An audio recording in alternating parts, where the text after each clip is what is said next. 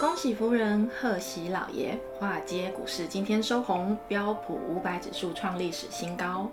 美联储一直强调，目前这波通膨的上升呢，只是暂时性的，而经济数据呢，似乎也是支持这样子的说法。话是美联储说的，数据是人写出来的，一切都很合情合理哟。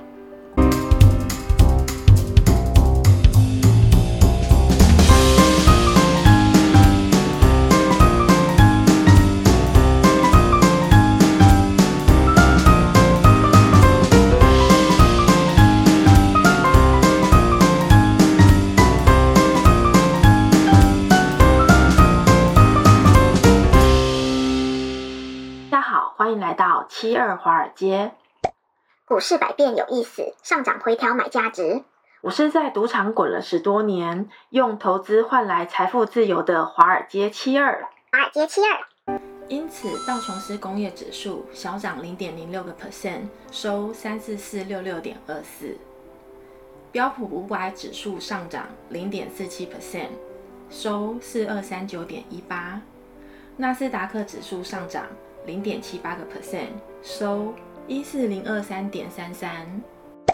无论鲍威尔说什么理由，股市只要一直有在涨，大家都会很开心的。所以您爱怎么说就随便您说喽。前几天呢，是因为市场受到即将发布 CPI 数据的影响，资金分化的状态比较明显。七二华尔街呢也一直在强调，在合理的区间范围的回调跟震荡，都不要过度的恐慌。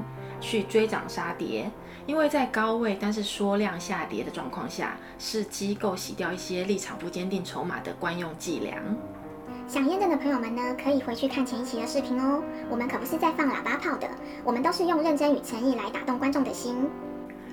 六月十号呢，星期四，纳斯达克按照预期挑战前高一四零七三点四八的点位，如果顺利破顶的话，会续创新高。如果暂时性攻不破的话呢，也没有系统性风险的情况下呢，大盘应该只会产生小幅回调的状况。话是这么说没错，但是呢，高处总是不胜寒，还是要居高思维的好意思哦。目前啊，国债收益率曲线一直往下走，周四更创下三个月的新低，一点四三四。这也是说明了呢，大资金认可了美联储说的。通货膨胀只是暂时性的，所以持续买入国债做多市场。我还是对这些数据呢感到质疑，因为呢从高处回落时间也太短暂了，让人感觉非常的不踏实。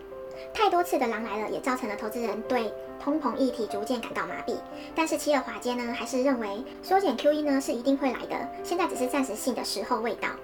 目前呢，市场是呈现相对乐观的态度，所以呢，短期纳斯达克应该会沿着图中的绿色趋势线缓慢的上升，直到六月十六号拜登回国与美联储重要的会议节点之后呢，我们再来看看资金是不是有改变流动的方向。记得订阅、按赞、加分享，才不会错过重要的讯息哦。我们呢看新闻都知道，政府补贴金呢到九月份就结束了，但是目前找工作的人真的是变少了，尤其是年轻人几乎都不打算回到职场找份正职的工作了。现在呢炒币的炒币，炒股票的炒股票，所以有很多工作都招不到人，所以现在有很多企业必须开出更高的薪水来吸引人才回去上班。所以说呢，缩减 QE 不是不会来，只是时候未到而已。等到政府的补助没有了，你再不想回去上班，都得滚回去上班。等待就业率稳定之后呢，美联储的水是一定要关的。这两天呢，股市趋于稳当，有非常大的原因，可能是因为拜登要开启了欧洲之行，让他的六万亿基建计划能够顺利的推动。在这个浪尖风口啊，他当然不会希望股市窜出什么幺蛾子。这也可能是这几天国债收益率创下新低的可能原因。所以在短期，股市应该会是大概率在高位震荡，直到获利盘消化殆尽为止。目前通过机场安检人数呢，来到了疫情后的新高，大约是一百九十八万人。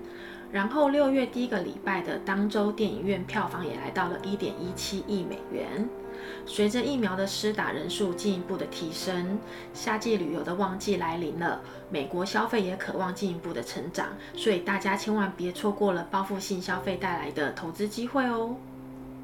大家可以关注相关股票 AXP 与 DIS。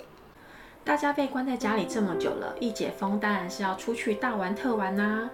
游轮、乐园、机票、相机设备哪个不花钱？又哪样不刷卡呢？布局 X P 美国运通是不错的选择。美国运通的年费虽然高呢，这也是代表着高端消费的人口，消费额度也会高。然后呢，又有巴菲特爷爷做保证。